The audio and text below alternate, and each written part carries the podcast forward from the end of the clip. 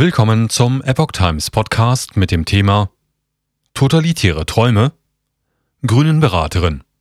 Nehmen den Deutschen den Traum von Auto und Eigenheim. Ein Artikel von Reinhard Werner vom 20. Februar 2023. Auf heftige Reaktionen stieß die Grünen Beraterin Katja Diel mit Aussagen zu Auto und Einfamilienhaus. Mittlerweile relativiert sie diese. Das aktuelle Verkehrssystem hält sie für queer und behindertenfeindlich, rassistisch und sexistisch. Den Deutschen will sie den Traum von eigenen Auto und Eigenheim nehmen. Die 50-jährige Katja Diel schreibt aber nicht nur viele radikale Statements auf Twitter. Sie ist Beraterin namenhafter politischer Entscheidungsträger. Von Baden-Württembergs Verkehrsminister Winfried Herrmann bis hin zur österreichischen Klimaschutzministerin Leonore Gewessler. Neue Träume statt Auto, Job und Eigenheim.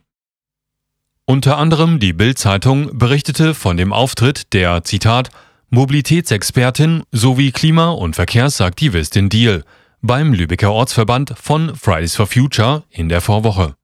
Zuerst hatte das Stormaner Tageblatt darüber geschrieben. Deal hatte gegenüber der Gruppe erklärt, es sei erforderlich, dass Menschen ihre Träume und Ziele kritisch hinterfragen. Diesbezüglich äußerte sie, Erster Job, erstes Auto, erstes Eigenheim. Das sind ja Wege, die Menschen anstreben im Sinne von Erfolg. So Deal. Anschließend machte sie deutlich, dass es aus ihrer Sicht nicht bei solchen Prioritäten bleiben könne. In diesem Kontext fiel auch der Satz, wir nehmen den Deutschen den Traum vom eigenen Auto und vom Eigenheim.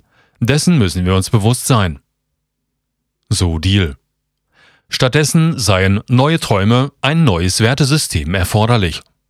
Selbstredend eines, das mit den Vorstellungen radikaler Klimaschützer im Einklang stehen würde. Hat Deal ein ungeklärtes Verhältnis zum Kommunismus?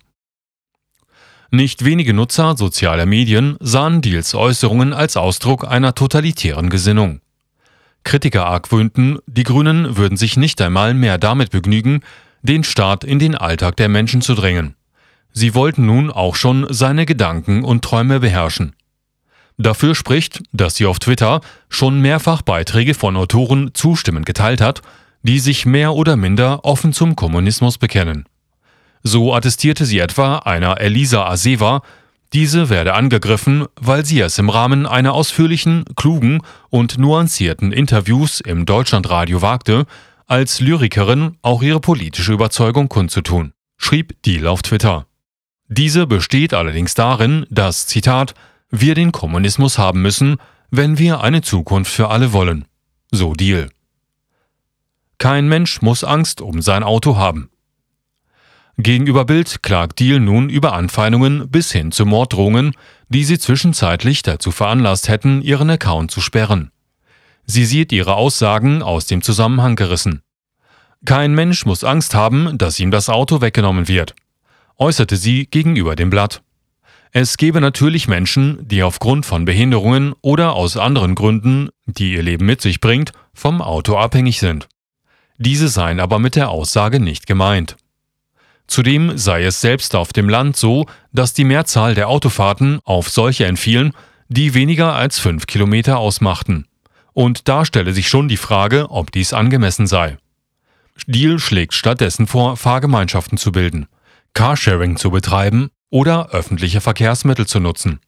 Diese seien freilich im Laufe der vergangenen Jahrzehnte eher ab als ausgebaut worden, räumte die Beraterin selbst ein.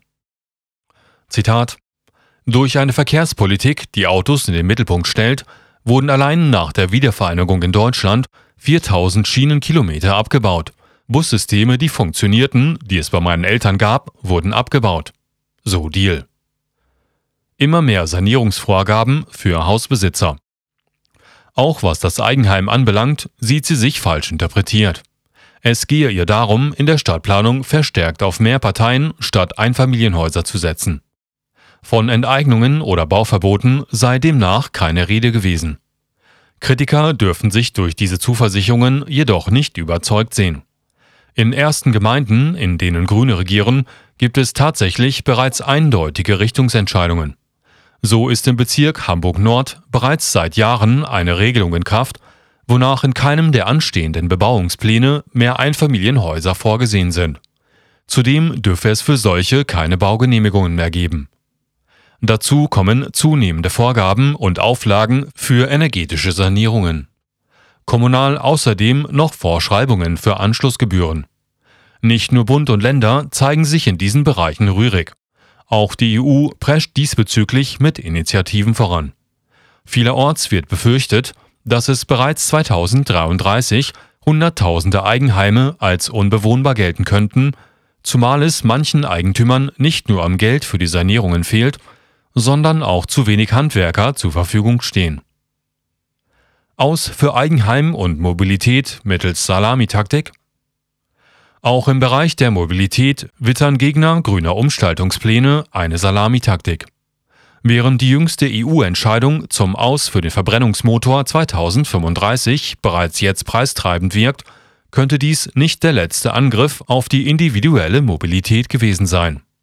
Selbst wer dem politischen Druck Rechnung trägt und ein Elektroauto erwirbt, kann nicht sicher sein, dieses auch nach eigenem Gutdünken benutzen zu können. Zum einen ist ein flächendeckendes Ladenetz noch nicht in Sicht, zum anderen besteht auch dort, wo ausreichend Ladestationen vorhanden sind, ein Restrisiko, diese nicht im benötigten Maße nutzen zu können. Wie die Bundesnetzagentur mitteilt, stellen Wärmepumpen und Ladesäulen für E-Autos im Fall einer Stromknappheit die erste Adresse für die sogenannte Spitzenglättung dar. Das bedeutet, dass deren Versorgung bis zur Überwindung dieses Zustandes nur noch in gedrosselter Form gewährleistet sei